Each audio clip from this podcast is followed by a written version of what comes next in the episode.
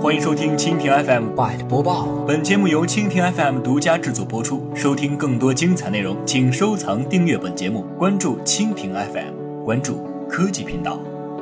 自从微信提现收费后，遭到了不少网友的吐槽，并称若微信收取提现手续费，将转向支付宝等其他第三方支付机构。也有观点认为，微信此举是把用户推向了支付宝等第三方支付机构。一位第三方支付的资深分析人士称，微信支付的竞争对手主要是支付宝，在支付宝没有采取竞争策略的情况下，微信支付这个举措还是很冒险的。主要来讲，对于微信转账会有一定的影响。不过，上述不愿具名。名的银行人士表示，微信支付提现收费的举措并不会造成大量用户的流失。微信支付主要是基于小额高频的社交转账支付。微信支付主要是基于小额高频的社交转账支付，对于提现的需求本身比较少。在社交转账方面，微信占据了很大的市场地位。包括今年支付宝撒了很多钱，跟央视合作发红包，但事实上七成左右的红包还是通过微信支付来完成的。从用户来讲，不太会因为微信支付收取了一毛钱的手续费就不再使用微信支付了。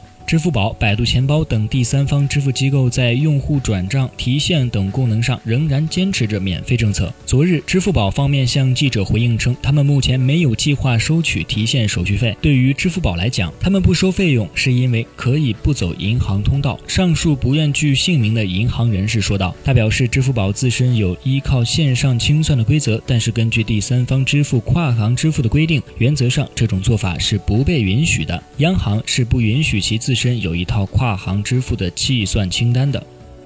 好的，以上就是今天的 Byte 播报，更多的精彩内容尽在蜻蜓 FM。